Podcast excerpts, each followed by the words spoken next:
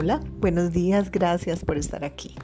Hoy el tema de conversación es sobre la constancia, sobre ese valor, sobre esa virtud que cada uno de nosotros ha escuchado en algunas conversaciones.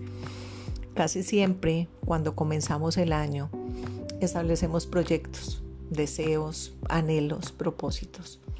Y conforme el año va avanzando, y a esta fecha más o menos en las que estamos, nos sentimos frustrados porque vemos que no hemos conseguido lo que esperábamos o quizá no lo hemos conseguido de la forma que esperábamos. A veces sentimos que nos estancamos en cierto estilo de vida sin darnos la oportunidad de alcanzar metas. O quizás otras veces estamos buscando resultados, pero no estamos decididos a cambiar nada. Y en ocasiones esperamos esos resultados que lleguen de forma repentina, casi que gratuita.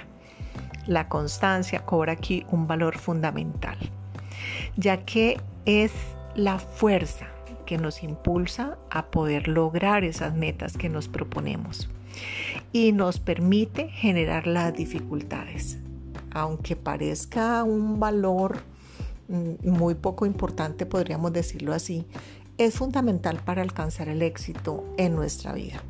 Lo primero para poderla pues cultivar es sentirnos motivados. Ya habíamos hablado en alguno de nuestros capítulos anteriores sobre la motivación y de verdad sentirnos atraídos por lograr ese propósito.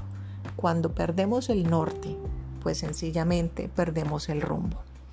También es importante que eso que habíamos proyectado lo vinculemos a nuestra esencia, a ese propósito de vida y que se vuelva algo tatuado en nuestro interior.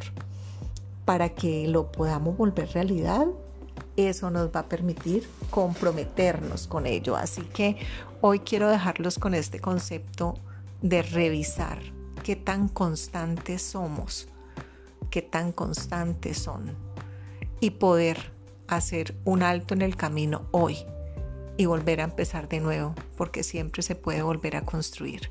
Les habló Marta Hernández en este espacio de Oruga Mariposa.